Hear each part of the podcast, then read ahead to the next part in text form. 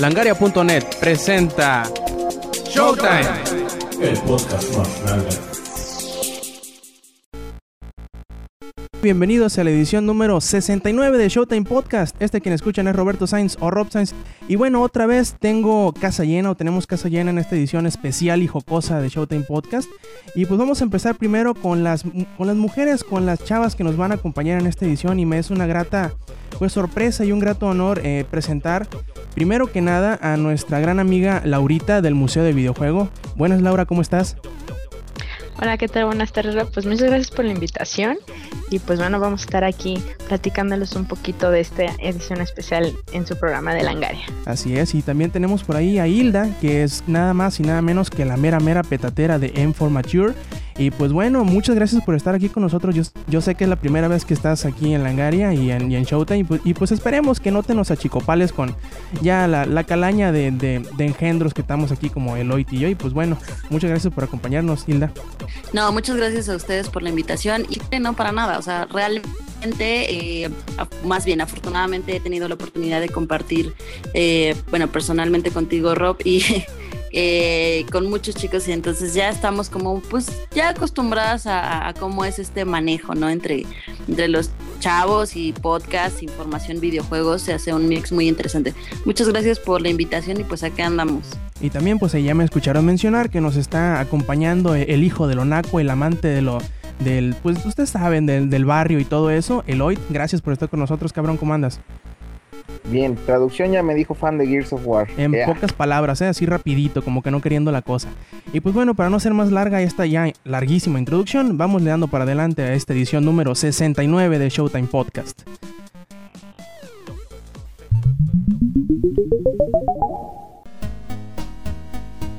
Y bien, lo tradicional, que es diciendo qué hemos estado jugando. Y pues bueno, empecemos por las mujeres y ahora vamos a hacerlo a la inversa. Primero empieza Eloy, no, no es cierto.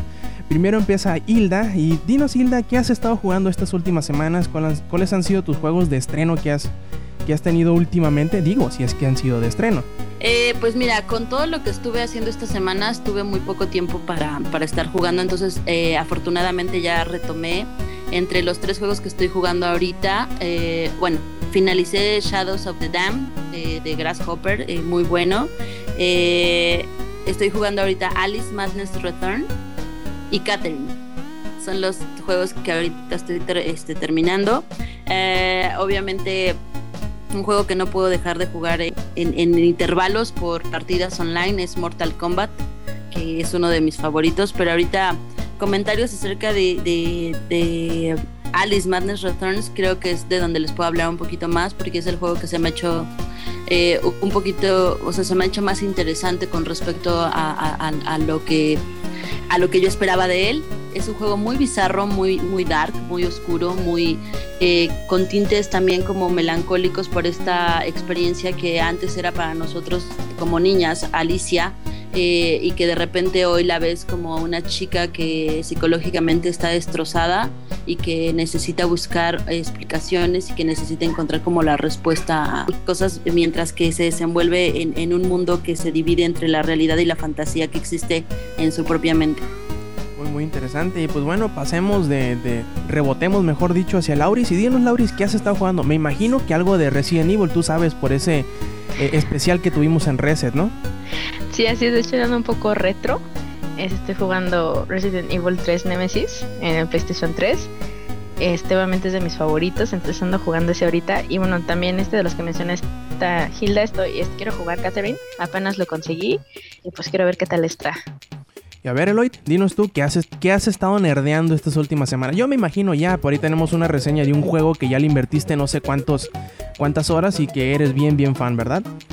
la mitad de mi vida ahí, no, este, estuve jugando Dead Island, es lo, mejor, lo mejor que me, que me, que me ha tocado en, en este mes.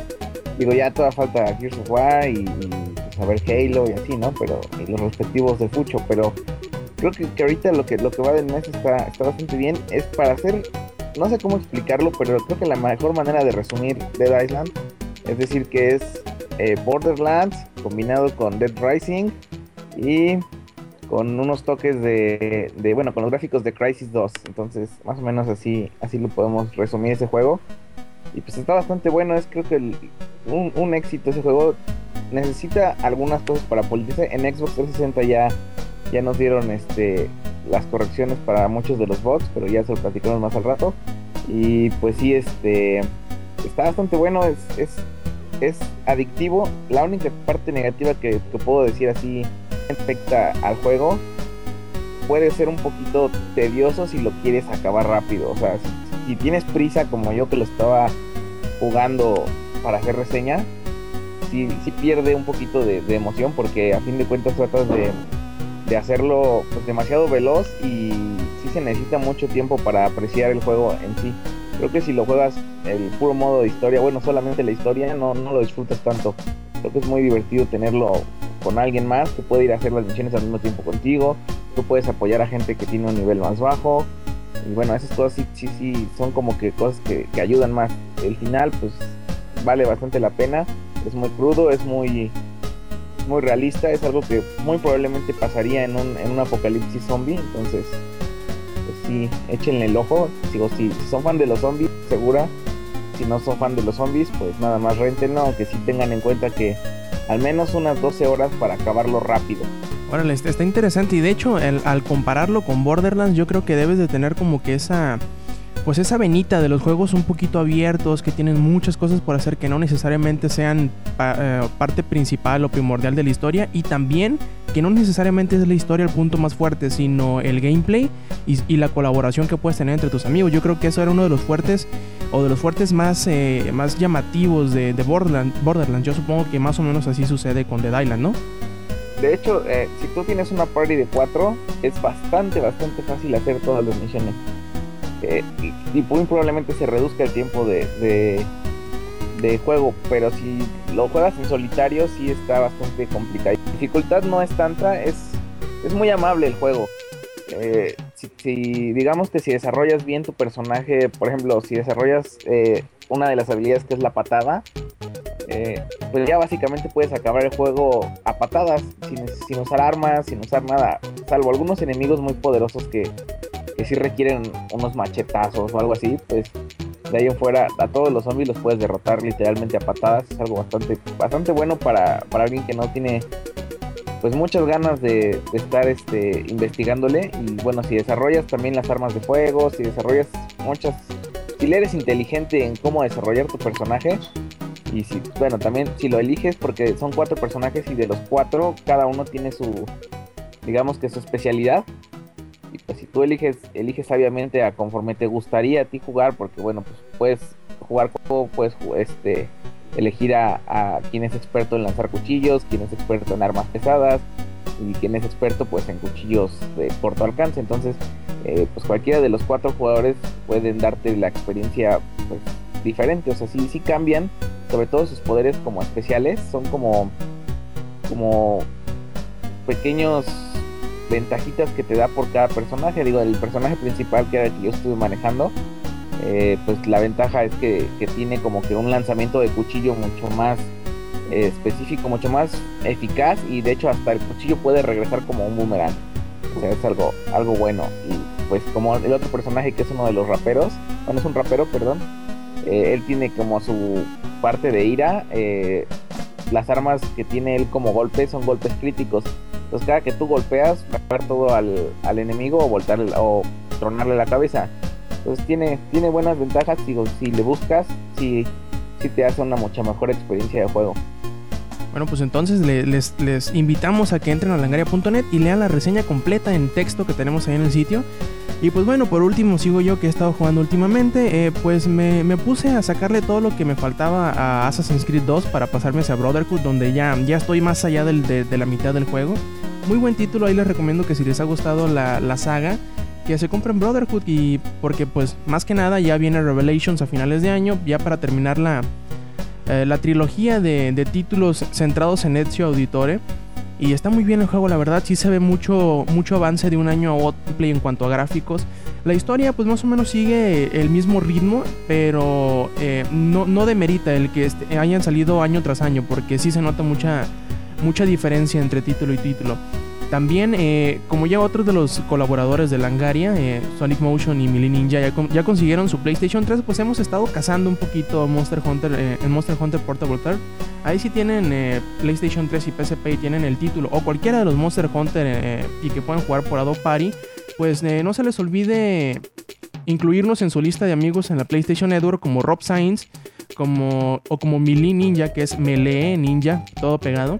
Y para jugar Monster Hunter o cualquiera de los títulos eh, eh, multiplayer que hay, eh, nos pueden agregar tanto a CSPU, que es XSPU, como a mí, Rob Sainz, para jugar en línea. Nunca les, sacamos el parche de los juegos en línea. Y pues también a, a los chamacones por acá, si quieren pedirles sus, sus eh, cuentas en, en Xbox Live o en PlayStation Network para jugar con ustedes, a ver, díganos en cómo los podemos encontrar en estas redes de videojuegos. Yo soy arroba Eloy. Bueno, en, game, en GamerTag nada más Eloy. E E-L-O-I-T-H. Hilda, digo, si quieres compartir tu, tu gamer tag o tu No, PSN siempre, ID. siempre lo comparto. eh, mi gamer tag es H-I-L-M-D-G. Y en PlayStation Network estoy como Nemesis Il.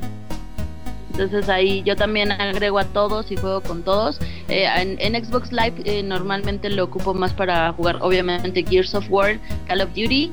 Y eh, en PlayStation estoy jugando más, me encanta el multiplayer de Uncharted 2, eh, Mortal Kombat. Y es, ¿Y Laurita? El mío es este WithWiki-19 y bueno, también este lo que está online, el Metal Gear Solid 4, Uncharted 2 y Killzone 2.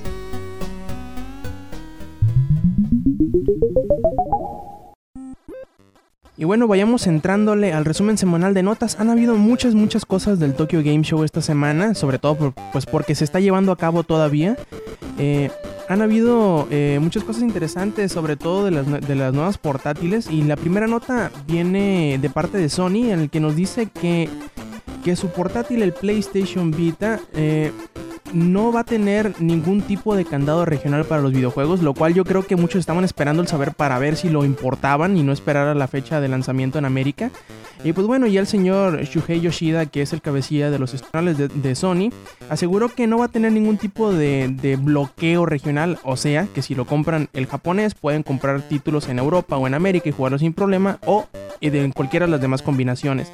No sé si esto les emocione a ustedes o les dé más eh, ganas de comprar el, portátil, si no es que tenían ganas de comprarlo ya. Y pues díganos a ver qué onda, qué les parece esta revelación que al contrario de, por ejemplo, Nintendo, que sí tiene casi siempre bloqueados las, las consolas, Sony está aportando, apostando más bien dicho, y desde ya la generación, esta generación creo que ni el PlayStation ni el PSP tienen candados regionales, lo cual pues yo creo que es una muy buena... eh, pues estrategia para poder jalar a público de todos los, los, los continentes o de todas las regiones sin necesidad de cambiar de, de yo creo que está, está bien padre, ¿no? Porque, bueno, hay mucha gente desesperada que, que ya quiere tener el Vita en sus manos. Pues qué mejor que ya poderlo tener a la brevedad y sin ninguna consecuencia. Yo recuerdo mucho que, que el PlayStation 2, eh, mucha gente lo, lo estuvo consiguiendo en japonés y después sí les fue pues un poquito mal cuando ya querían tener este títulos aquí porque pues evidentemente ese sí tenía candado y pues, esto me parece bastante bien porque pues si tienes la posibilidad de, de que alguien te lo traiga, por ejemplo ahorita Memo Hierbas anda por allá, entonces ya que te lo traiga de una Que vez, se lo robe del Tokyo Game Show. que se lo robe y pues ya, entonces después puedes encargarle a alguien que tengas por ahí de contacto que pues que te lo traiga o hay tiendas especializadas que también hacen el envío, entonces creo que creo que es una, una buena opción para todos aquellos que están muy desesperados, digo en mi caso pero a la versión americana más que nada por los beneficios que nos vayan a otorgar o por ejemplo para lo que sería aquí en México espero que, que Yusacel no lo tenga porque bueno es el, el que tiene la, la banda adecuada Banda Eh, machos. pues. Banda machos. de comunicación Ah, perdón. y bueno pues sí espero que, que Yusacel lo traiga para nosotros y, y, pues que precisamente esperar eso tenerlo en un, en un plan para, para poder jugar en línea siempre y en todos lados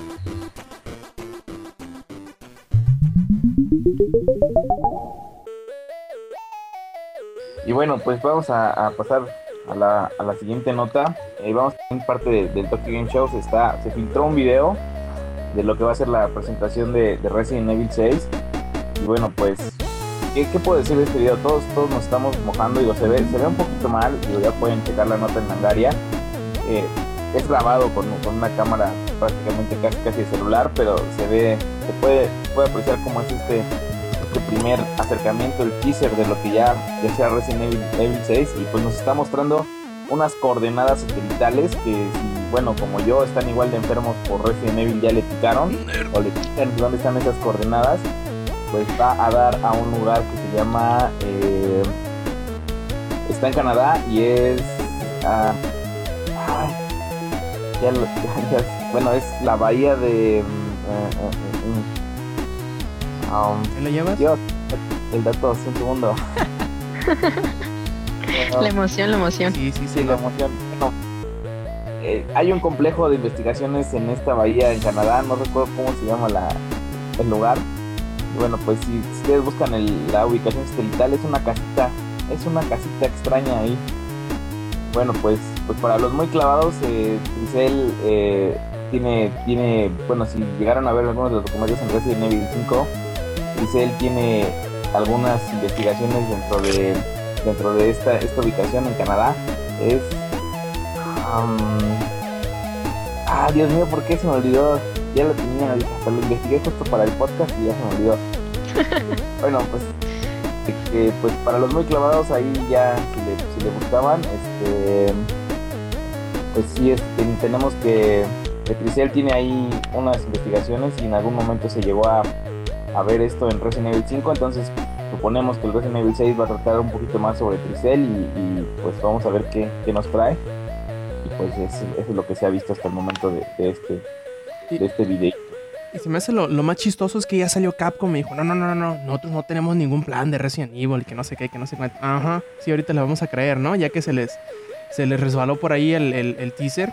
Y pues bueno, yo creo que es muy normal, ya, ya, le, ya comentaba esto yo con Laurita anoche. Sí, de hecho yo vi una, una entrevista con, con Yoshi, y Yo- Yoshi Onochin, y estaba diciendo que, que no, que no había planes, que era como alguien que lo había hecho y todo es como, wow, ¿por qué Capcom no quiere decir nada de esto? Está raro, ¿no? Sí, y de hecho hoy era la fecha de que se supuestamente los rumores de la Comic Con, si mal no recuerdo, en que se iba a revelar el título, ya saben, con aquella, aquella infame también eh, pues filtración del, del logo.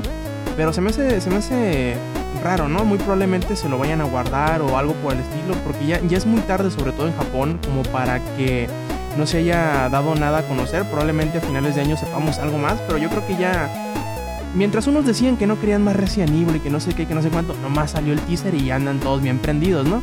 Eh, sobre todo me imagino que Laura debe estar bien emocionado por saber qué onda con este nuevo, ¿no? Sí, de hecho, bueno, yo había leído, empecé a investigar un poquito más por lo mismo de que comentan de que habían dicho que ya era es un fake el video. Este, he visto en varios mitos este, a esta saga que comentan que supuestamente los protagonistas del juego va a ser esta Jill y Leon.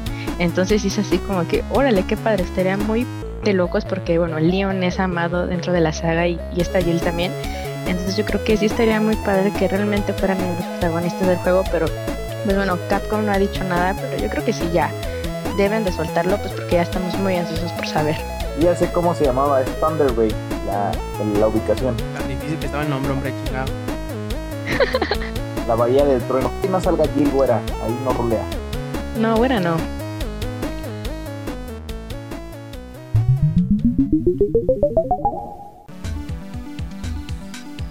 Bien, también eh, una, una pues oferta bastante interesante. Hemos visto que últimamente Valve ha hecho cosas, pues digamos que fuera de la norma.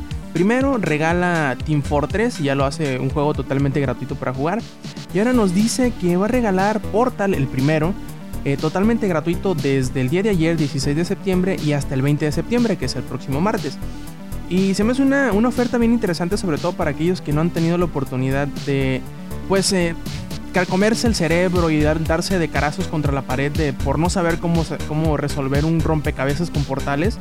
Y sobre todo por, la, por el acercamiento que le están dando esta oferta, que según Valve es algo más hacia la educación, porque han estado viendo cómo varios eh, maestros han digamos, cambiado sus esquemas de enseñanza para incluir este tipo de juegos que pues alentan hacia el pensamiento crítico y hacia el aprendizaje de las físicas. Ustedes saben que a algunos les parecerá difícil de comprender Portal, sobre todo por pues por el concepto, ¿no? De, de- de un portal que entra en un lado y sale por el otro y conservas la velocidad de la masa y todo, todo eso. Se me hace bien interesante y sobre todo eh, muy importante que a veces se den este tipo de ofertas para juegos como este que son un tanto viejos, pero que pueden ayudar al nuevo juego que salió este año, Portal 2. Y sobre todo que sea gratuito y que lo puedes descargar ahorita y aún si no tienes tiempo de jugarlo, pues jugarlo dentro de dos o tres meses y probablemente hasta te llegue a gustar más de lo que pensabas, ¿no? Que no he checado Portal, pero bueno, ahorita con esa promesa lo para jugarlo en la computadora. Que ya muchos comentan que está muy bueno el juego, Portal 2 también pero la verdad yo no los he probado, entonces aprovechar esta promoción. Yo creo que es una puerta de entrada bien sencilla para, sobre todo para las mujeres, porque aún siendo un, juego de disparos, no ocupas matar a nadie, literalmente. Y, es un juego con, un, con un, ritmo bastante lento en cuanto a que tú te puedes tomar tanto tiempo como necesites para resolver un, un rompecabezas. Y creo que es de ese tipo de juegos que le llama la atención a las mujeres porque te pide pensar más que tener reflejos rápidos. Creo que creo que es una de eso que dices es bien cierto. Estoy estoy este instigando a, mi chica a que a que base eso. Me decía que, que lo, lo, de los videogames eh, regalados así como como está haciendo Bell eh, ya, ya lo habíamos visto con con Rockstar, bueno, al menos yo lo, yo lo había notado. En su sitio de descarga, bueno, en su sitio oficial de, de Rockstar tienen la descarga gratuita de, de GTA 1 y 2, ¿no? Ajá, Grand Theft Auto 1, 2 y London. Entonces, si, si, ustedes son así fans de, de Grand Theft Auto, pues tienen ahí la oportunidad de probar de manera gratuita. No solo probar, sino es completo el juego, descargarlo desde el site. Entonces, es algo también bastante bueno.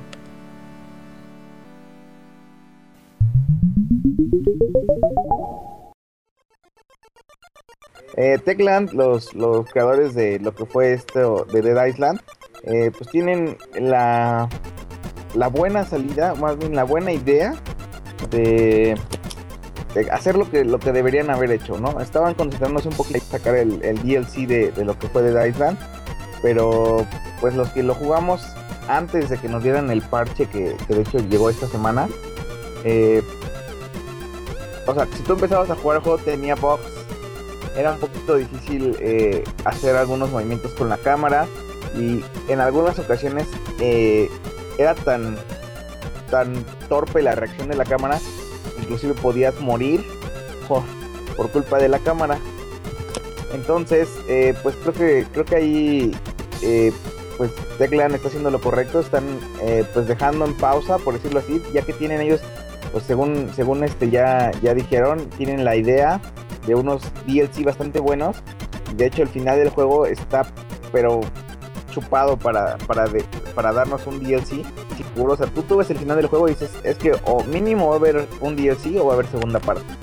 Y, pues de esta manera eh, ellos están diciendo que, ok, sí va a haber este DLC, pero de momento se van a enfocar en corregir esos errores que el juego tiene para que pues las personas que ya, ya pagamos por tener ese título pues lo disfrutemos como tiene que ser antes de que ya nos entreguen el pues el DLC que, que nos dará un poquito más de experiencia de juego pues bueno, de momento lo que es para PC y para Xbox 360 ya se, ya se tienen los, los parches. Eh, y pues para PS3 se está trabajando todavía, entonces es, es algo bueno que, que Teclan pues, se preocupe por, por, los gamers, ¿no? Porque pues a lo mejor pudieron haber aplicado la de, no, pues ya no nos importa, ya sacamos el juego, ya lo vendimos, y ahora vamos a preocuparnos por el DLC para sacar más dinero, pero pues creo que están haciendo lo correcto común que, que, sucede esto de los bugs en los videojuegos, sobre todo en títulos de, de, este tipo, digamos, ¿no? De juegos un poco abiertos, con muchas cosas por hacer, con muchas opciones para, para pues, personalizar tus, tus, tus monos o, tus armas y todo eso. Es bien común, sobre todo los juegos de The Elder Scrolls. También hemos visto cómo han, han estado medio plagados de, de, un poquito de bugs. Por ejemplo, Oblivion, también un poquito los Fallouts han estado como que mellados por esa, pues digamos, aparición de errorcillos que no se pudieron eh, depurar eh, muy bien en, la, etapa de aseguramiento de calidad. Pero siempre es bueno saber que los desarrolladores tanto están escuchando a los fanáticos de que tiene errores y que ellos piden que los eh, corrijan. Pero también yo creo que el, saber que no se van a olvidar del DLC también ayuda a los fanáticos porque el título con el que tanto lo, lo comparamos, que es ha, tenido muy buen, eh, ¿cómo decirlo? se ha mantenido en el mercado muy bien debido a que ha tenido pues DLC sacado cada dos o tres meses que queriendo o no, pues aumenta la, vida de este tipo de juegos que no es competitivo, sino cooperativo. Y también que se enfoca mucho en el juego para una sola persona. Yo creo que es, digamos, refrescante el saber que los desarrolladores toman muy en cuenta esto, porque yo me imagino que habrá muchos a los que les vale camote que sus juegos tengan problemas o no. Y, y el saber que estos, aunque no son un desarrollador muy grande, pues toman en cuenta la, pues la reacción de sus seguidores y obviamente quieren que, que aunque salió un poquito mal, mejoren las cosas y pues se les recuerde por esto, por un gran juego que fue mejorando poco a poco a que haya sido un juego mediocre que haya estado plagado de, de, errores y que nunca se quisieron corregir. Yo, debo decir que la diferencia sí es notoria. Al menos en, la versión de Xbox 360 que ya estuvo la corrección. Eh, cuando lo, juegas, bueno, yo lo empecé a jugar como single player sin conexión online. Y el juego sí tenía como que detalles muy tontos en cuanto a control. O sea, por ejemplo, si tenía un zombie corriendo directo hacia tu cara, le dabas una patada, a veces no le daba la patada aunque estuviera enfrente de ti. Y de igual manera, si, si tratabas de correr, porque hay veces que son demasiados enemigos en pantalla y no les puedes ganar tú solo, entonces tienes que correr para hacer espacio. Y bueno, hay veces que al momento de correr la cámara no giraba rápido para que tú pudieras hacer ese, ese movimiento. O a veces una simple silla te estorbaba eh, para seguir avanzando. Entonces, al momento de hacer este update, pues eh, las sillas, por ejemplo, ya se movían un poquito más fácil, ya no eran tan pesadas. Entonces, si tú corrías, o una de dos, o la silla se movía hacia un lado de donde tú estás corriendo, o sea, tú la empujabas, o la, eso era algo que pues, estuvo bastante bien, porque ya no era tan frustrante, por ejemplo, en la zona de piscinas que, que pues está rodeado de sillas, esas de playa, pues era casi imposible correr y si te, si te arrinconaban, pues ya literalmente estabas muerto. Entonces, creo que sí es una, una buena opción. Digo, llegué a leer un par de reseñas de gente que lo jugó antes de que estuviera el eh, este este Pix y pues estaban muy frustrados con respecto a eso de, de- de la cámara, pero ya con el Pix creo que el juego mejora muchísimo. Yo creo que de, de un 7.5 lo podemos subir hasta un 8.5 gracias a ese Pix.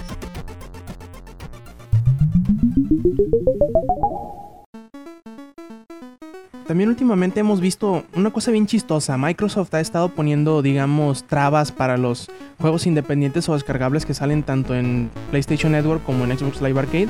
Y se nos, a mí se me hace bastante ver que uno de los desarrolladores que ha tenido, digamos, alguna medida de éxito en su juego exclusivo para Xbox Live Arcade, que es Team Meat, y el juego es Super Meat Boy, pues ahora están declarando que muy probablemente, o lo más seguro, es que nunca más vuelvan a trabajar con Microsoft.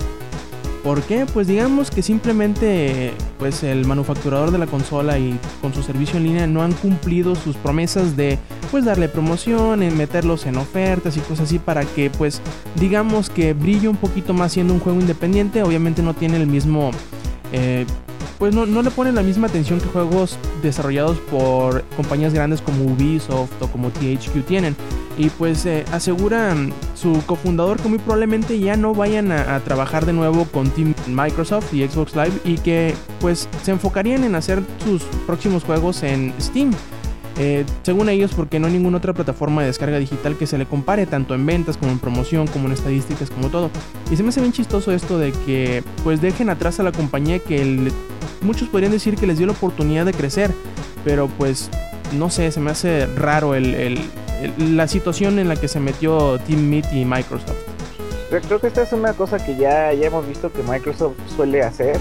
Eh, yo creo que tiene que ver mucho por el marketing que manejan.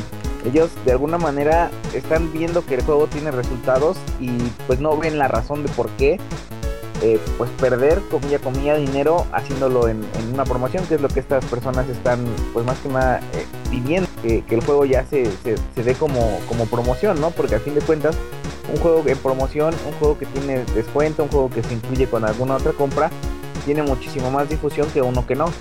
Entonces es algo que, ellos están, están pidiendo básicamente y, creo que creo que el problema radica precisamente en que como el juego está vendiéndose bien, el juego tiene, tiene aceptación, pues no lo están poniendo como, como una oferta.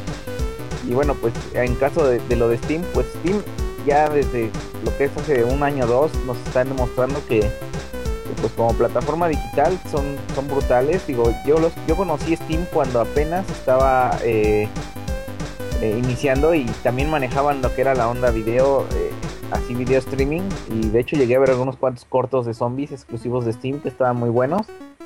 Y pues creo que Steam sí tiene su, su mercado bastante bien afianzado y creo que creo que no van a perder mucho en cuanto a alejarse de Microsoft. Digo, a fin de cuentas, Microsoft sí es una gran empresa y, y el Xbox Live tiene también mucha difusión, pero, pero no se le compara con Steam.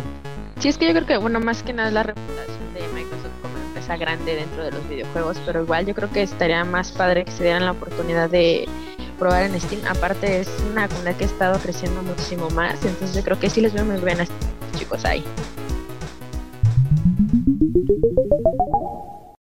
Les recordamos que visiten langaria.net, sitio donde tenemos las notas más frescas de la industria de los videojuegos. Recuerden visitar langaria.net.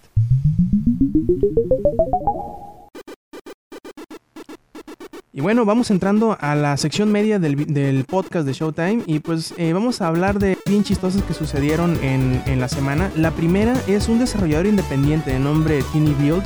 Pues decidieron hacer una estrategia de marketing un tanto rara. Eh, porque digamos que ellos mismos se autopiratearon su videojuego. Pero lo hicieron de una manera bastante chistosa. ¿Cómo es esto? Pues los personajes principales del juego eh, saldrían con unos sombreros piratas. Más o menos como haciendo burla de las personas que descargaran esta versión pirateada por ellos mismos.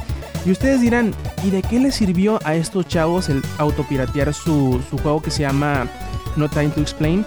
Pues bueno, dice uno de los, de los cofundadores del, del desarrollador que le sirvió muy bien porque mucha gente le gustó la broma y los impulsó a comprar el juego que aunque es barato cuesta 10 dólares. Pues yo digamos que ese tipo de juegos no siempre deja publicidad como lo estábamos viendo eh, por parte de, de Super Meat Boy hace ratito y se me hace bien chistoso este tipo de estrategias que han tenido porque si nos vamos a las, a las grandes compañías, a los grandes desarrolladores, pues todos les pintan las cruces a la piratería. Pero estos se, pues encontraron la manera de cómo sacarle eh, provecho al, pues digamos, al hambre de las personas por las cosas eh, gratuitas. Creo que es algo bien cierto que, que los, los es casi imposible, digamos casi, porque a fin de cuentas creo que los que tenemos la posibilidad de, de detener a la piratería pues somos precisamente nosotros los usuarios, no tanto las empresas.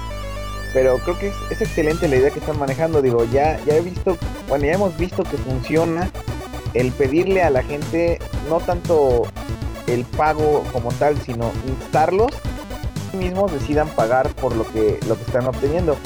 Digo, uno de los pioneros que yo llegué a ver en esto de, de- de dejar eh, contenido descargable para que la gente lo, lo pague a su gusto, eh, pues esto es en, la parte de musical, es, Radiohead, el, el grupo musical. Sí, ya sé que solo la conocen por Creep, pero bueno, ese, ese grupo, su último disco, este, In Rainbows, ellos lo, lo dieron a descargar gratuitamente. Tú podías no dar nada o podías dar lo que tú quieras eh, en cuanto a dinero digital. Y eh, bueno, tarjeta de crédito, PayPal, o sea, había muchísimas maneras de, de pagar. Y pues tú le ponías el valor que querías al disco. Entonces creo que creo que es algo bastante bueno y en este caso creo que ellos están haciendo también lo bueno, o sea, ellos meten una versión para que tú digas, oye, pues si está padre, hay que hay que pagar por él, hay que bajarla. Entonces creo que es una, una excelente idea y, que así deberían hacer todos los demás. Sí, es bien cierto. Por ejemplo, eh, uno, el cofundador él asegura que en realidad no puedes detener la piratería. Dice, todo lo que puedes intentar es hacer que ella funcione para ti o dar algo a la gente que en realidad quiera pagar por el juego. Para nosotros fue este pequeño eh, pues parte de humor y nos gusta hacer que la gente sonría. Dice que es, es, el, digamos que el objetivo principal del juego, hacerte que sonrías. Imagínate que con una gran broma como esta, pues obviamente que te va a picar el interés por el juego y pues vas a agradecer este esfuerzo que hizo el desarrollador. Yo creo que hace falta también, como dices tú, eso de que la gente decida cuánto pagar también es algo muy, muy importante porque es darle el poder al mercado y no quitárselo a los compradores, pues. Es darle el poder al, al, al, jugador de decir, bueno, eh, mm, me interesa como para pagar tantos dólares. También por ahí antes había o, o han, han, han, rondado algunas ideas de, de ofrecer juegos que cuesten poquito pero te den nada más el principio del juego y que tú sepas qué tanto quieres invertirle a medida de qué tanto quieras jugarlo. Lo cual es muy interesante porque sería un, digamos que un cierto enfoque, un cierto acercamiento hacia lo que son los juegos masivos en línea, pero en un juego que nada más pagas una vez, que no tienes que estar pagando cada mes, sino que vas pagando a medida que vas avanzando.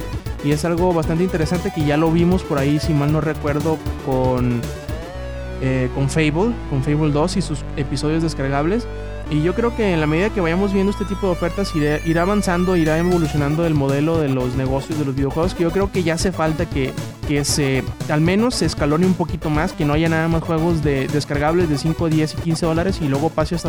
Sino que debe haber un campo medio en donde los desarrolladores y los publishers puedan decidir qué tanto qué tanto les afectaría o qué tanto les beneficiaría que, que un juego salga con un precio más bajo del normal debido a que digamos no es un juego AAA y que le y, pues, podrían sacar ventaja de un precio más bajo para que la gente diga pues bueno mira está este juego que es medio equivalente pero cuesta 60 dólares pero también está este juego que aunque es un poquito digamos más chafo menos conocido pero me cuesta 40 o me cuesta 30 lo cual ya sería un- una oferta bastante tentadora para mucha gente ¿Sabes?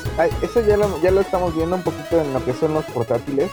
Al menos en el iPod Touch tenemos eh, la, la- la posibilidad, eh, bueno, sé que es un ejemplo bastante burdo, pero está iniciando pues, ese tipo de modelo de negocio en, en- lo que es este Angry Birds. Si, si tú eh, adquiriendo conforme a lo que tú quieres jugar, por ejemplo el Seasons, o en este caso ya hay, eh, pues como te va bajando eh, periódicamente, digamos, en niveles tú sigues jugando y vas desbloqueando, ya te dice, ah, pues tenemos la oportunidad de conseguir este nivel ya lo compras. Pero es algo un poquito más, más básico, digamos, pero a fin de cuentas es el concepto, como tú dices.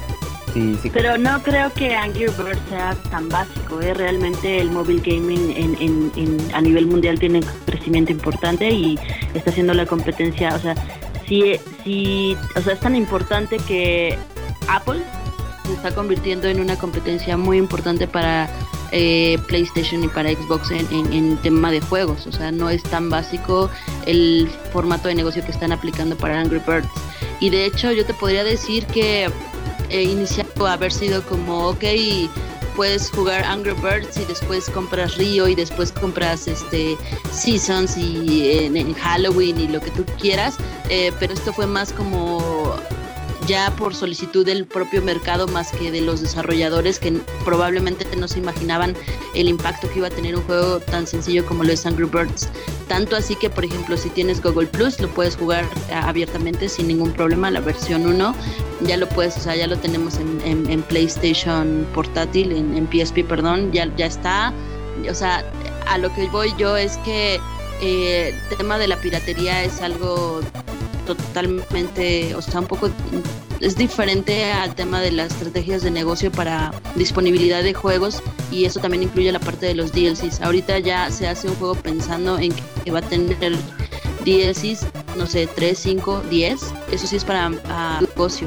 Y hay otros que son DLCs por requerimiento porque el, el- el público está pidiendo más contenido acerca de ese juego.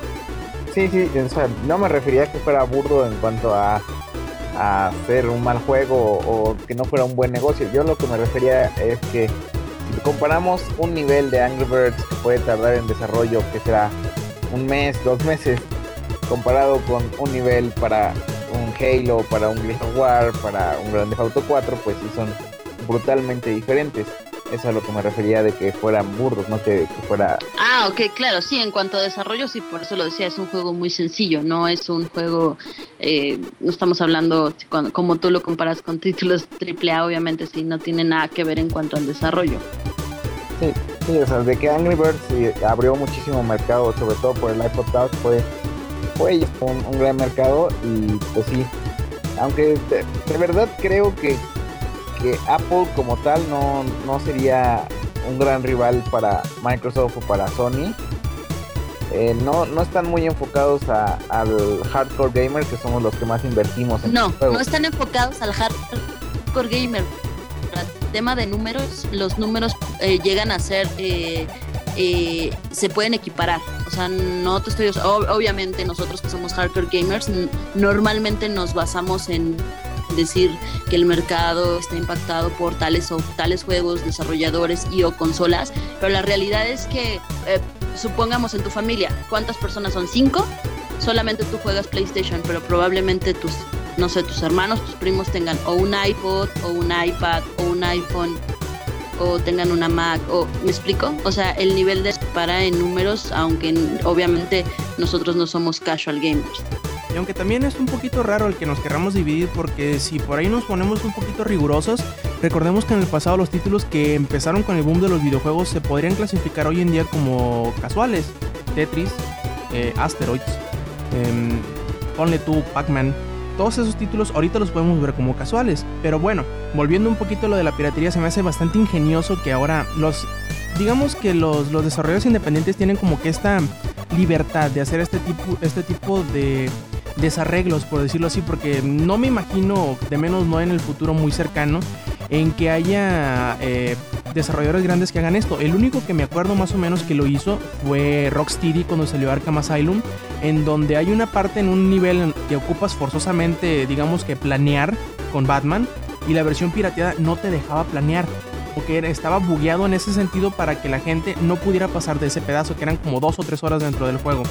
Y se me hace bien interesante esto porque pues estamos viendo cómo los desarrolladores ya se las están ingeniando un poquito, no nada más para, para dejar de echarle la culpa a la piratería, sino para dejar picado al jugador y hacerlo o de alguna manera u otra a orillarlo comprar el juego original para poderlo jugar. De, hecho, Dead Island también tiene algo muy parecido. Eh, si tú, bueno, hay, cierta, hay una parte donde llegas a una ciudad y para poder acceder a la ciudad, de hecho por eso me tuve que conectar a Xbox Live, eh, te pide que te conectes, no puedes jugarlo offline, esa parte. Entonces creo que ya eso, es algo también bueno porque eh, pues los piratas no van a tener la oportunidad de pasar de lo que es el centro turístico a la ciudad. Más o menos a la mitad del juego donde la historia está bastante emocionante, pues esto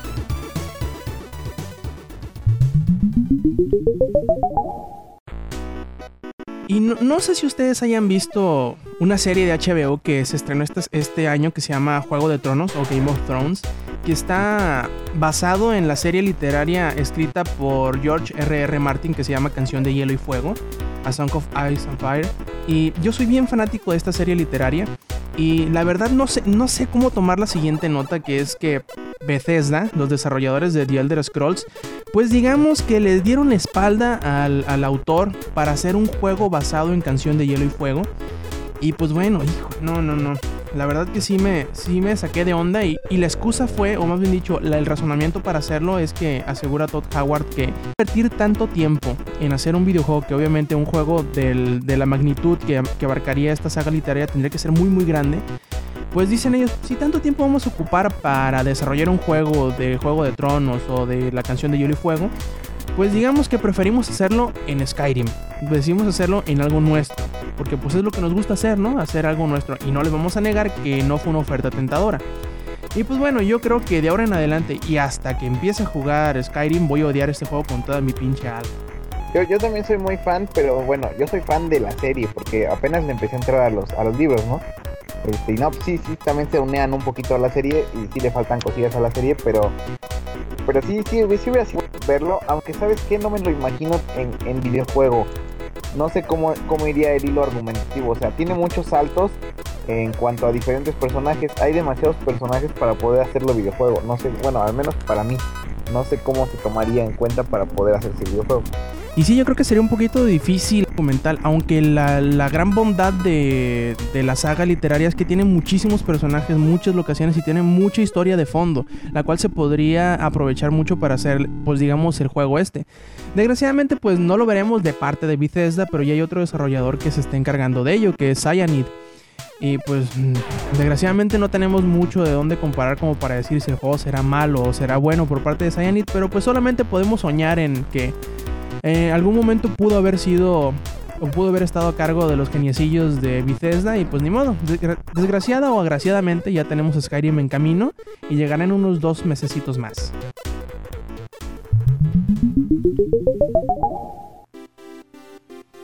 Y bien, ahora sí, ya entrando a lo bueno, a lo mero bueno, vamos a nuestros invitados que sabemos que han estado como que medio calladitas, pero ellos sabemos que aquí se nos van a, despotricar, se nos van a ir encima y nos van a decir, no, ustedes están mal. Y bueno, como este es el número 69, pues tendríamos, teníamos que meter un tema jocoso para este podcast, ¿no? Y decidimos, pues bueno, ya que es el número 69 y que ya tenemos algunas muchachonas por aquí que nos acompañen, pues vamos a hacer un top 5, las mujeres diciendo los hombres más sexys de los videojuegos y los hombres diciendo las mujeres. Así que pues vamos empezando, dándoles el turno a las mujeres, vamos a irnos del 5 al 1, diciendo 1 y 1 alternadamente, y empezamos con las mujeres. A ver, Lauris, dinos tu número 5. ¿Quién es el hombre número 5 más sexy de los videojuegos? Híjole, bueno, para mí yo creo que del 5, ay, pero me voy. Es un personaje que a lo mejor muchos lo dan, no lo ubican muy bien. Este es de la serie de Rainbow Six 2 Vegas. Es Bishop, que es el, el personaje principal de esta saga, el capitán del equipo. Y bueno, este, este personaje se me hace sexy. Eh, y bueno, ese será mi top 5. Empezando con el con Bishop de Rainbow Six Vegas 2. A ver, Hilda. Pues yo tengo en específico a un personaje que, que reciente, o sea, que ya va a regresar afortunadamente a la consola de PlayStation 3 en HD y eso me encanta. Nathan Drake de Uncharted es mi top 5, es el 5. A ver, y dinos por qué, a ver. Sus ojazos, cómo se mueve, cómo se trepa en las paredes. Ah. Mm, chiqui. Bueno, Sí, dilo tú lo ves mejor. trepando y claro, o sea, así de, ah, yo te cacho si te caes, así, no, está súper. O sea, aparte tiene muchísima personalidad sin la necesidad de ser como a lo mejor los otros que voy a mencionar más adelante de está súper mamey y todo esto, no, o sea, está bien y, y- y está, es muy atractivo el hombre, aparte de que es muy inteligente. A ver, Eloy, danos tu, tu chica número 5. Va, va a estar un poquito fanboy, así como de, de, de friki. Pero de hecho es un personaje animado. O sea, bueno, todos son personajes animados, pero en este caso es muy caricaturesco. Y pues el juego fue bastante bueno.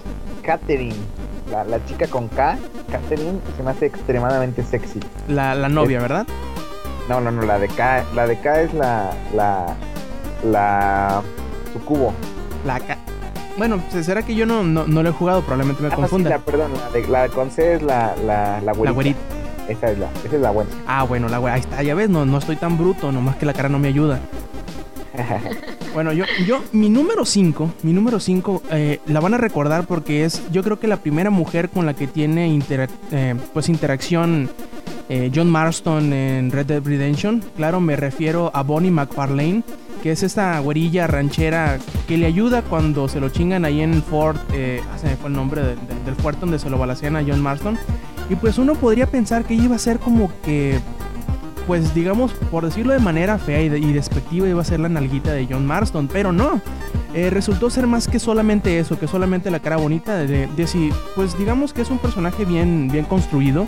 Es, eh, tiene 27, 27 años, tiene 6 hermanos, de los cuales solamente uno le sobrevive y su padre. Y pues bueno, tiene un carácter bastante fuerte y lo que me gusta es que se le pone a la par a John Marston, por muy cabrón que se la tire, por muy chingón que sea, le dice, "Ah, no, aquí paras tus caballos y aquí yo soy la chingona de este rancho. Y pues me gusta mucho la relación que tienen. Porque al final de cuentas ya más adelante también vuelves a comprarle ganado, a comprarle forraje a, tu, a tus vacas y todo por el estilo. Y se me hace un, un personaje, aparte de que no ocupa mostrar mucho, se me hace un personaje bastante fuerte, un- una personalidad, eh, digamos que atrevida hasta cierto punto y muy bien, eh, pues muy bien pintada para la época en donde está el juego sentado. ¿Más Lauris? ¿Tu número 4? Este, ok, mi número 4 es este de la saga de King of Fighters. Me refiero a, a este personaje que me gusta muchísimo. Me iba a inclinar un poquito por. Ajá, exactamente.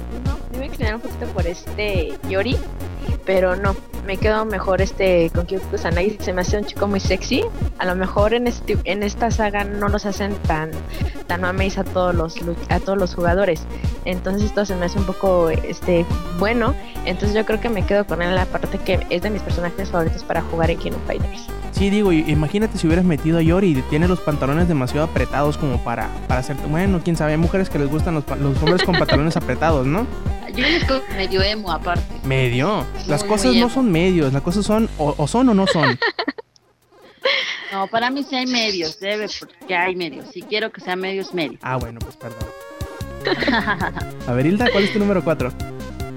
Mira, en el número 4 tengo un empate, no me pude decidir, entre Dante, de obviamente la saga de Devil May Cry, y Travis Touchdown, que es nuestro no héroe de No More Heroes.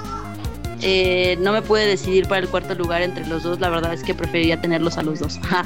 Dante hasta Devil May Cry 4, a pesar de que no fue el pro- protagonista, la aparición que tiene y, y la forma, o sea, la capacidad que tiene de manejar tantas armas al mismo tiempo, eh, sobre todo también con esta personalidad medio badass que tiene para contra los demonios, me encanta. Y en el caso de Travis, Travis obviamente es un chico súper desenfadado, eh, me encanta eh, la libertad que tiene eh, y, te digo, yo creo que me baso más en, esta lista para decidir por la personalidad y lo que proyectan. Y también Travis es, wow, increíble. Aparte me encanta el, el look que tiene. Eh, no sé, esos son, ese es mi cuarto. ¿Y te gustó el nuevo, el nuevo Dante pelo blanco, pelo negro?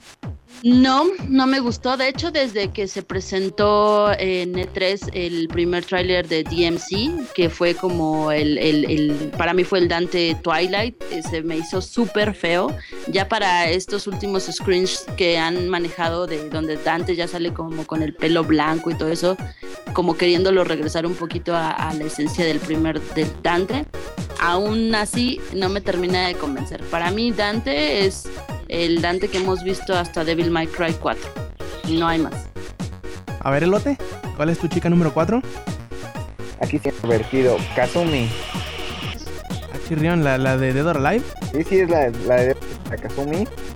Pues ahí, ahí he visto algunos videillos de, de fans y de, este, también de lo que estaba en, en Extreme. De la regla 34 al internet. ¿Vale? De la regla 34 al internet. ¿Cuál es la regla 34? La regla 34 al internet dice, si existe, hay porno de ella. Y si no lo hay, alguien ya lo está haciendo. Perfecto, sí, exactamente. Este está, sale bailando en un tubo ahí haciendo haciendo striptease, entonces desde ahí dije, órale, soy fans. Ya. ¿El juego qué?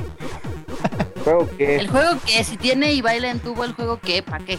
yo ni, yo ni he visto el juego, con eso les digo todo. no, bueno. No, bueno, eso está súper bien.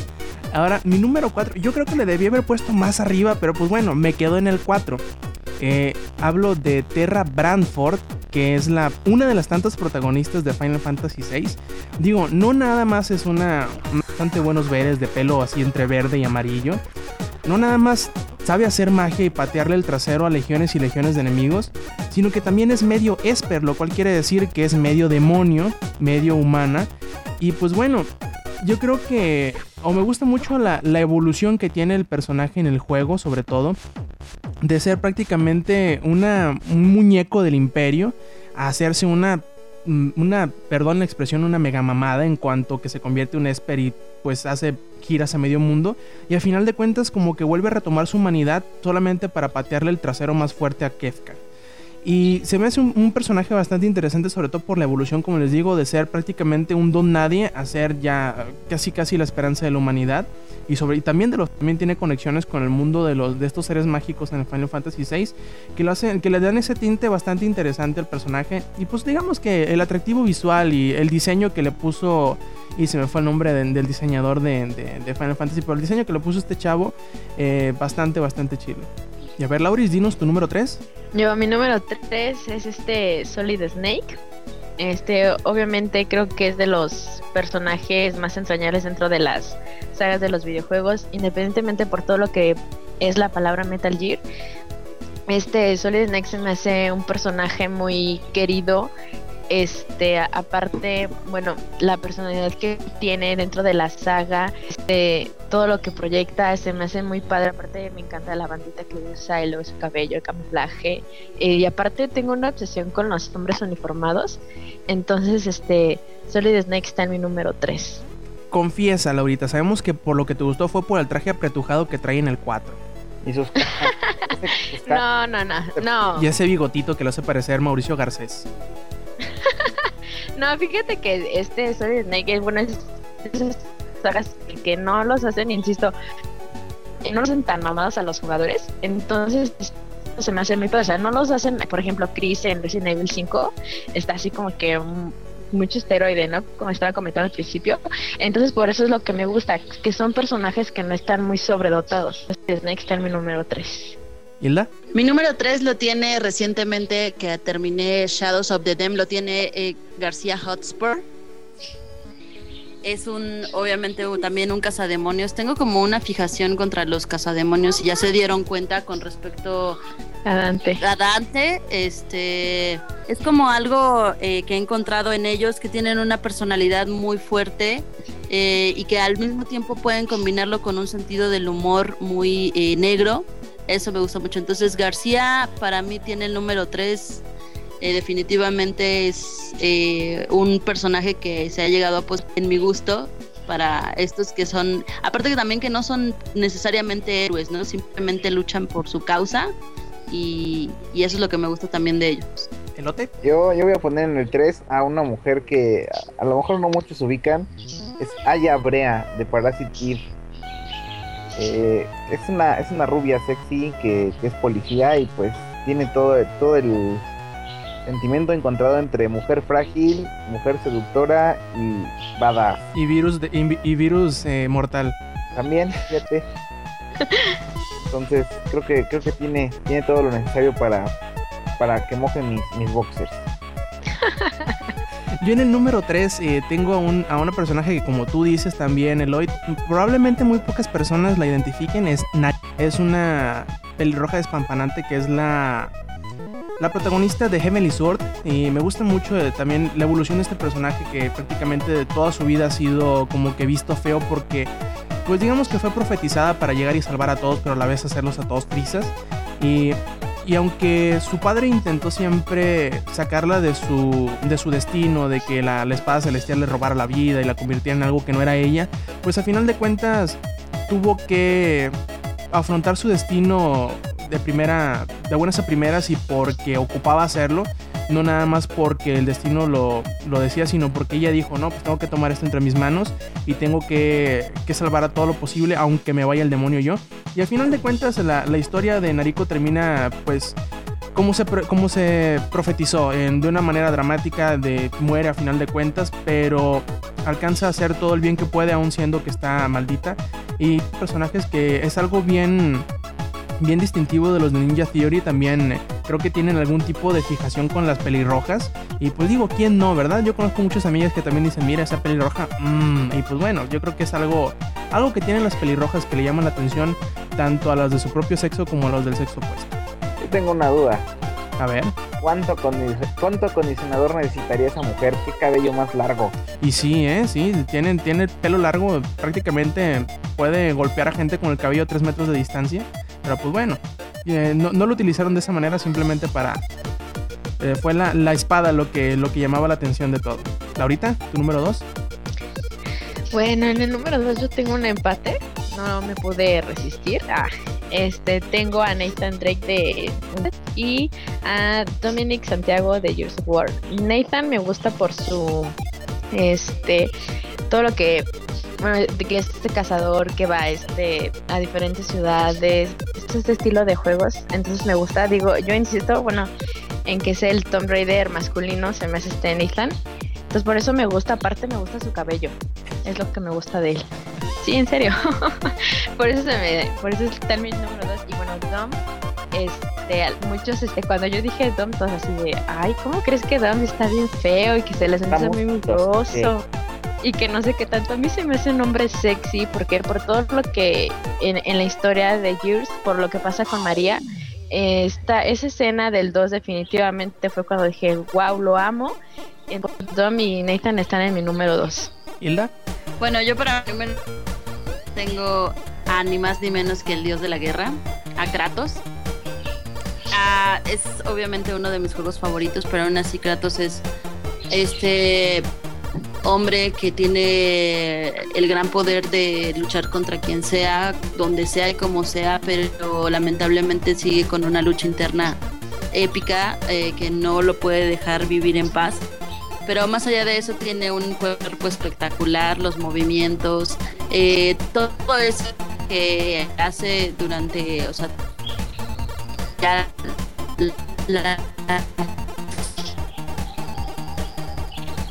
saga que, que, llevamos hasta ahora juegos cantos dices uff entonces ya es como wow y, y, él sí está un poquito más como más dotado eh, tiene un poquito más de dosis de esteroides a comparación de los otros pero me encanta o sea Kratos es mi dos oye Hilda ¿Cuál esteroide? Si es espartano. Hilda. Hilda, te lo estás imaginando con aceite. Genéticamente. No, que No, a Kratos no no, me te lo puedes imaginar con aceite, es No, con no, sangre derramada en todo el cuerpo. Exacto. Sí, no. Aceite no, ni que fuera niño bonito, ni que fuera mi rey. No, es con sangre. Aceite con fuego, o sea, imagínate ahí el tipo ahí, todo, no, hot. Que es, más de que el que se lo está imaginando así es otro. Kratos, ven. El número dos. Eh, Kratos. eh, híjole. Eh, Kratos, ¿no? No, este, mi número dos es la todopoderosa, eh, pues, Lara Croft. Ya, ya todos la conocemos de los miles de Tomb Raider. Y pues, creo que mi favorita, o como me ha gustado más, es en The Angel of Darkness. Y pues, y es que ahí se veía bien así, bien Bien así como. bien sexosa porque estaba así toda darky y así se decía, órale, así sí. Pues Creo que es, creo que es de la, de la que, que más me, me ha gustado. Eso sí, hubiera estado mejor que tuviera la condición física de, de, de Angelina Jolie. Por condición física me refiero a las boobs y el trasero. Aunque, cu- ¿cuál es el bueno, cuál es el juego que el teaser es eh, cuando cuando Lara Croft eh, hace explotar una mansión? ¿Es ese Angel of Darkness? Y los Darkness, ajá, Ah, ese, ese, ese diseño está chido y el nuevo también no, no está tan peor, ¿eh? Sí, también se ve bastante bien. Bastante jovial. Se ve más que han hecho niña, ¿no? En este nuevo. Sí, pues de hecho debe tener como veintitantos, creo, 22, 22, 22, 23 Sí. por ahí creo. Se ve más, más mujer, más real su cara. Se ve muy bonita. Y bueno, mi número dos, ya que todos han mencionado a alguien de Uncharted, yo también. A ver, chicas, ¿quién creen que voy a mencionar de, de las chicas de Uncharted? Elena, No, Chloe, Chloe. Chloe Fraser. No sé, como que tiene ese no sé qué, que qué sé yo, que... Ay, cabrón, no, no. Es otro pedo. Es, es otro pedo. Qué malo que parece que no va a salir en el 3. Me hubiera gustado que por ahí le metieran, que fuera con calzador, que le hiciera alguna, alguna, alguna broma sexual a, a- a- a Nathan, que se las hace a cada ratito en el 2, que a- sí, te gusta mucho Sí. tirarme a las escaleras porque te gusta la vista y que no sé qué. Me encanta, me encanta la interacción entre ellos dos. Serán porque no jugué el primero, probablemente si hubiera jugado el primero hubiera, hubiera metido también a Elena junto con Chloe. Porque en el 2 casi no hay interacción, más bien dicho, en comparación de la interacción que hay con Chloe, con Elena casi no tiene este eh, momentos más que ya al final. Pero no sé, esa. Creo que le dieron el punto exacto para. Pues para hacer la, la, la pareja entre la rubia y la morocha. Porque sí, la verdad sí, Chloe es eso, la verdad. Om nom nom. bueno, este, Lauris, danos tu Ya número uno, a ver Están imaginando a todos. ¿Cómo no? Es el chiste, el- el- es, es lo chilo de, de- de este tipo de tops, que nos, de- que nos destapemos, nos, nos Ya dejemos lo ir. que es el top Ahorita. 2 y el top 1 ya aplican para ambos sexos. ¿Tú crees? O tingo. bueno, pues ahora sí, Lauris, danos tu, tu hombre más sexy. Ahorita que les diga a ver cómo hasta Lauris. Yo no cuento, ¿eh? Yo no puedo estar en el uno. Ah, Ah, bueno. Ah, entonces ya no tiene chiste. No, Ah. a ver. Bueno, mi número uno es ni más ni menos que este Leon S. Kennedy. Se me hace un chico súper sexy, me encanta su look. Esa chamarra de piel que luce, wow. Muy, muy bien, me, me encanta su look. Aparte, en Resident Evil muchísimo como lo hicieron. Mi padre muy bonito. Aunque sea güerito, porque fíjate que casi no, bueno, en la vida real casi no me gustan los hombres este güeritos, los prefiero más morenitos. Entonces Leon es este así güerito, blanquito, niño bonito. Entonces, este, bueno, ya independientemente de eso, Leon se me hace el chico más sexy. Aparte, yo creo que para muchas chicas es el más sexy. No sé, este, ayer le estaba preguntando a varias amigas quién se les hace el hombre más sexy de los viejitos. Leon, Leon, Leon, Leon. Y así de, órale, qué padre, ¿no? Entonces, Leon, este es mi número uno, está muy sexy. Todo con Leon yo quiero. Todo, todo. Sí, todo, todo. A ver, Hilda, ¿cuál es tu número uno? Pues el número uno, dueño de mi corazón, de mis quincenas, de mis juegos y al único que le prestaría mi joystick Eso es amor, ¿eh? es Ryo Hayabusa de Ninja Gaiden. Sería, eh, él es el hombre que tiene todo lo que, o sea, que personifica mi deseo, definitivamente. O sea, eh, un ninja es eh, implica que es un hombre disciplinado, que ah, obviamente tiene, al final del día también es un asesino a sangre fría, am, es muy audaz, ágil y sobre todo la lucha que ha tenido para defender a su clan durante los diferentes juegos que han salido con el título de Ninja Gaiden. No sé qué más podría decirles de este hombre, simplemente es, es para mí el hombre el número uno. O sea que sí le pedía su espada. Sí, sí, pregunta sí. A ver, Elote, a ver, dime, ¿con quién sí le pondrías el cuerno a tu novia? A ver, dinos el número uno de las, de las chicas de los videojuegos más sexy. No, no, no, no le pondré en cuerno, la invito, porque sé que va a querer Ah. Changus, No, bueno. Ada Wong de Resident Evil. con ese vestidito. Ajá, sí, sí, sí, sí. Verla patear gente en Resident Evil 4 ya. Dices, órale, de aquí soy. Como sé que a ella también le gusta, pues ya. Ya no tengo Ya. Es win-win. Ey, doble win. Y pues bueno, a ver, yo me voy a ver un poquito más manchado. Voy a, voy a prácticamente tomar el equivalente de mujer. Y sí, hablo de Samus Aran. Yo creo que desde siempre se me ha hecho la. el Nyancat. Desde siempre se me ha hecho la. No sé, se me ha hecho el personaje que más me gusta en, de mujeres en los videojuegos. Porque para empezar en el primer juego, todos pensábamos, o bueno, los que lo jugamos sin saber que eran mujeres desde el principio, decíamos, "Ah, qué, chingón es este güey con su armadura. y que no sé". Cuando te das cuenta que es una mujer, es un mindfuck total, así te explota el cerebro. Como por ahí dije, era Hazard 316, es una violación cerebral directa. dices, ¿what? Y pues bueno, ya de ahí en adelante tú sabes que es mujer y las aventuras que tiene, el trasfondo es muy bueno, que es una. Este. Una cazadora de recompensas que le patea las, le patea las bolas a los piratas eh, espaciales. Y pues bueno, en realidad es una, es una cosa bastante chistosa porque creo que fue la primera heroína en los videojuegos. eh, o, o al menos la primera que yo tengo en cuenta. eh, que, que fue la primera que yo conocí que era mujer y que era protagonista de videojuegos. Creo que por ahí a lo mejor alguno de Dragon Quest puede ganarle, pero eh, yo creo que es un caso muy especial. eh, Samus Aran, sobre todo porque uno no pensaría que, que es una mujer y sobre todo eh, pues la- las, las aventuras que tiene, los enemigos a los que se enfrenta y ya, ya hemos visto últimamente el trasfondo un poquito más eh, psicológico y personal que tiene en Other M. Creo que lo convierte en un personaje bastante atractivo. No nada más ah, con, con sex appeal, porque sabemos que una vez que se quita el, el Varia Suit, pues ese trajecito azul que tiene debajo como que da muchas, da muchas ideas, es muy sugestivo. Pero pues también las, las, las historias y todo lo que ha recorrido es bastante interesante. y Yo creo que son juegos muy buenos, eh, muy interesantes. Desgraciadamente no se les ha dado tanta importancia como otros títulos, pero pues bueno, eh, yo creo que para mí la, el atractivo, más allá que de sex appeal y todo eso, el personaje más atractivo de los videojuegos en cuanto a mujeres sería sería Samus Aran. Ah, o sea que, o sea que en algún momento dijiste, cuando te enteraste que, que era mujer, dijiste, ya no siento culpa de papearme con este personaje. Claro, a los 5 años de todos pensamos eso. Y bueno, también tenemos por aquí una entrada, o más bien dicho, una participación de uno de los escuchas.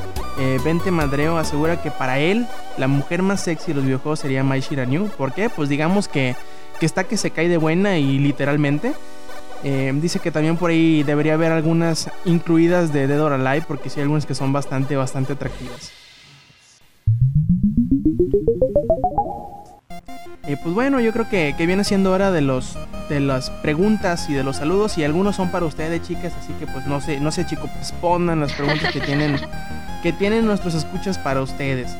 Bueno, para ustedes en específico nos pregunta Hazard 316 que si no miento, Chirrión se me fueron. Aquí está.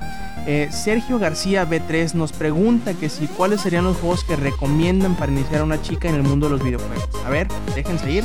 Uy, bueno, yo me voy a ir un poquito eh, con el juego de los juegos de Resident este, Evil. Creo que esos este, serán buenos para empezar. También este, me ha quedado muy claro que la saga de of War también ha jalado muchísimas chavas. Entonces yo creo que sería un tipo de ese juego de shooter que les recomendaría jugar para que se inclinen en el mundo de los videojuegos. Yo creo que ese es el género, porque aparte de que bueno, todo lo, la adrenalina, el estar jugando, la desesperación y todo eso, a lo mejor a muchos les aburre y lo dejan y sí, pero también eso como que es de, ah, no, a ver, ¿cómo no puedo? no Entonces me insisten, me insisten, entonces yo creo que un género de esos estaría muy padre que se que fuera de los primeros que jugara. Eh, yo creo que ahí depende un poquito más como uno si la chica de verdad está un, un poco interesada porque debe de ver por lo menos un poco de interés en iniciarse como videojugadora eh, porque si no lo hay va a estar cañón. Es como si a mí me dices, este, ah, la siguiente semana tenemos que ir a rapelear, ¿no? Ah, si de plano no me gusta, igual y no voy.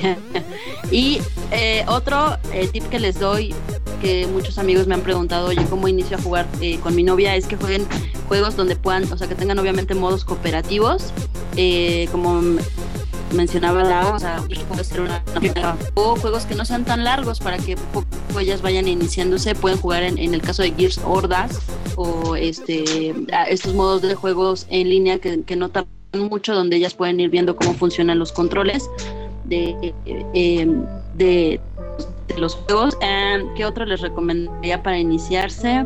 Mm, uno que me gusta mucho y que obviamente a ellas también les va les, les entusiasma porque al final del día es algo sencillo eh, Mortal Kombat, Street Fighter y Marvel vs. Capcom. Cualquiera de estos tres de peleas también pueden ser muy buenos para que las chicas comiencen a jugar.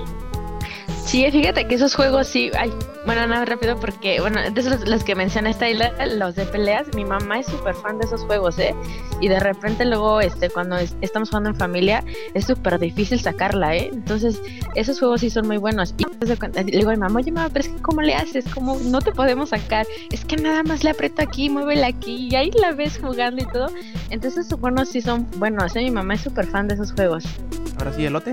Yo no soy niña, pero yo le sugiero ¿Ah, no? Que no, ya. He vivido engañado. Ups, bueno, este, ya no hablemos de eso.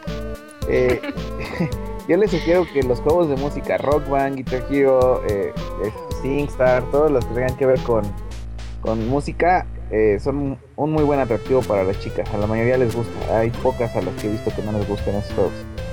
Mira, al menos que, que, a quien quieras iniciar no tenga una pierna o algo por el estilo, también los de baile son muy atractivos para las mujeres. Y ahí me, me, ha, me ha llamado mucho la atención que a muchas mujeres les gustan, por ejemplo, me ha tocado convivir con, con varias que a todas les gustan juegos como Patapón, juegos como Katamari Damacy y también los juegos de Portal que mencioné al principio, que son más de pensarle que de acción, porque hay veces que le sacan, le sacan la, vuelta a los videojuegos por los controles más que por lo que traten. Yo creo que Portal te ayuda tanto para acostumbrarte a otros juegos de, disparos como para pensarle que eso es lo que las mujeres les gusta mucho, que sean cosas de resolver. Y también en ese mismo, digamos, sentido, también yo creo que LA Noir les gustaría a muchas mujeres por el estilo de juego que es, que es más investigativo, que es más de, tratar de, identificar los, los, las intenciones de alguien por verle la cara, cosas, son cosas que yo creo que a las mujeres les llama mucho la atención. Y he escuchado que, de hecho, por ahí algunos dicen que es un juego que llama más la atención de las mujeres que de los hombres. Eh, y no necesariamente porque a los hombres no les gustan los juegos de Rockstar, sino porque es un tipo de juego más inquisitivo y menos de acción. Y bueno, los saludos, ahora sí. Pues sí, ahí están. Sí, a ver. sí, los saludos. Por ejemplo, nos pide Moy, Moy-Jaimoy que le mandemos saludos, muchos saludos. Saludos. Eh, también Sergio García B3 también nos pide saludos, muchos saludos también. Eh, nos pregunta nuestro amigo 1 Olea 1 que si, ¿qué pensamos de la duración de la batería del PlayStation Vita? Que es más o menos de 3 a 5 horas. Si se hace mucha, poquito.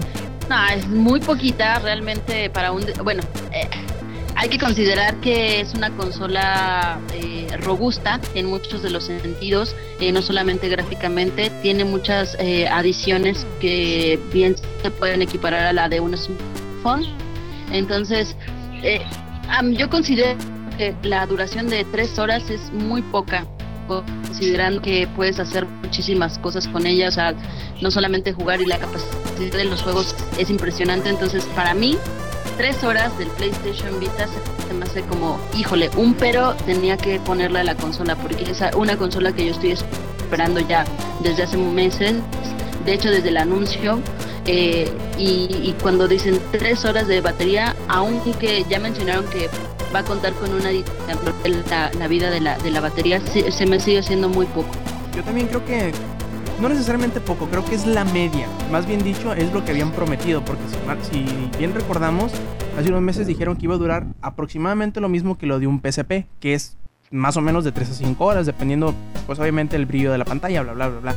Y sí, sí es poco en realidad, porque a uno le gustaría obviamente que nos durara 5 o 10 horas la, la, pila, pero pues como tú dices, Hilda, también es importante ver que, que pues todo lo que trae la consola adentro requiere mucha energía y yo digo que ya de 3 a 5 horas es una muy buena ganancia dado lo que nos ofrece la, la, el portátil. Sí es poco, pero creo que nos podremos y más si tenemos la lana suficiente para comprar la, el, el generador eh, de, de plutonio que le dará de 9 a 5, de 9 a 15 horas de independencia eléctrica a la, a la consola. Oye, yo, yo creo El, que- el corazón de Tony Stark o algo Así así, es. para que lo podamos conectar y ya podamos jugar para siempre. Pues sí, pero pues hay, hay que ver, yo creo que ya nos acostumbraremos como nos acostumbramos al 3DS, nos acostumbramos al PSP. Y nos pregunta que si qué tipo de juegos les gusta jugar a ustedes, Laura y Hilda. Bueno, e Hilda. Este, a mí me gustan mucho los FPS, los survival horror y los de pelea, de música y ese estilo para jugar con mi familia o mis amigos. Pero ya en lo personal, así para misiones que me hagan pensar y todo eso, los FPS, los survival horror y ay, ¿qué otro título? Ay, esos así, en general esos. Mis favoritos son eh, los juegos de acción en tercera persona. Soy muy fan de todo lo que es Ninja Gaiden, God of War, Devil May Cry, Bayonetta, Vanquish. Ah, son de mis títulos favoritos de peleas. Me gusta mucho, obviamente, crecí jugando Street Fighter y Mortal Kombat ahorita ha reconquistado mi corazón porque después del tercero fue como ya no los quiero volver a ver nunca y ahorita ya otra vez regresé a los juegos de pelea y algunos FPS. Battlefight es de mis favoritos junto con Call of Duty, pero solamente Black Ops. Eso es lo que me gusta jugar. Y como comentaba Lau, también juego, eh, no sé, simulación un poco, eh, Rock Band y Guitar Hero, pero es más como cuando ya estás en, en la fiesta y que eh, quieren echar el- las retas y todo eso, pero me enfoco más, más en juegos de acción en tercera Perfecto. Y bueno, también nos pide saludos eh, Hey Parrea, uno de los colaboradores de, de, de y nos pregunta que si cuándo sale el segundo stick análogo adicional del 3DS. Eh, será el 10 de diciembre y costará 1500 eh, yenes, que son más o menos como 20 dólares, y requerirá una batería AAA para darle energía. También nos pregunta nuestro amigo Hazard316 que si tuviera que elegir yo entre que Eloy lo devore un tiburón o lo aplaste un catamari, que sí que elegiría. Fácil. Primero que lo aplaste el catamari y luego que se lo come el tiburón. ¿Sí, no? Si se pueden hacer los dos, ¿para qué desperdiciar una? Buena idea, buena idea. Sí, muy muy buena idea. Yo, yo, yo, digo- yo te quiero decir que la pregunta está mal. Él preguntó que, lo- que me devore un, cata- un tiburón o que tú seas un catamari. Pues yo ya soy un catamari, no me pongo a rodar y este. ya por último, pues despídanse, plebes, dónde los podemos escuchar, dónde los podemos leer, dónde los podemos encontrar, si pueden darnos su dirección de casas, medidas y todo, mejor. A ver, adelante, plebes. Bueno, a mí este me pueden leer un poco en, en bleed.com.mx y también escuchar todos los martes en el Push Star.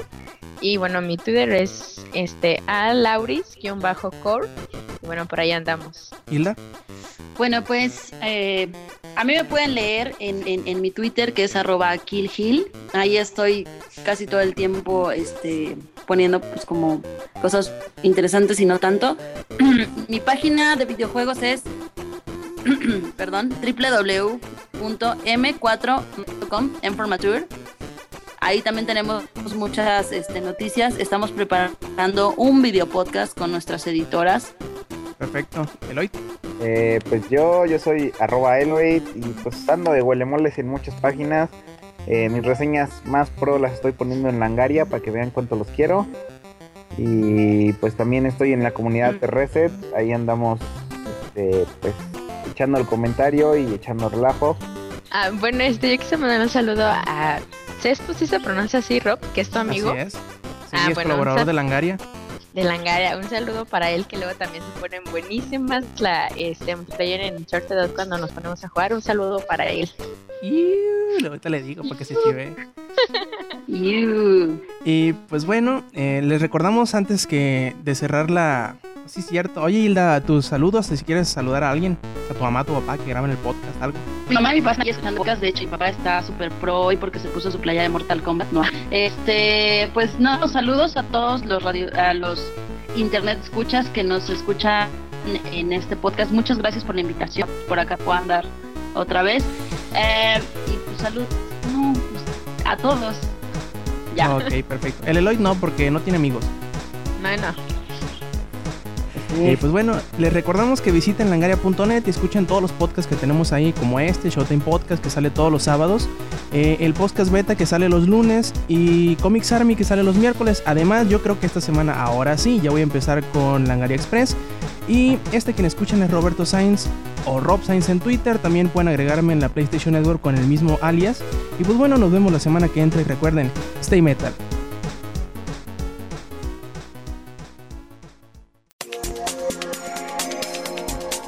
Langaria.net presentó.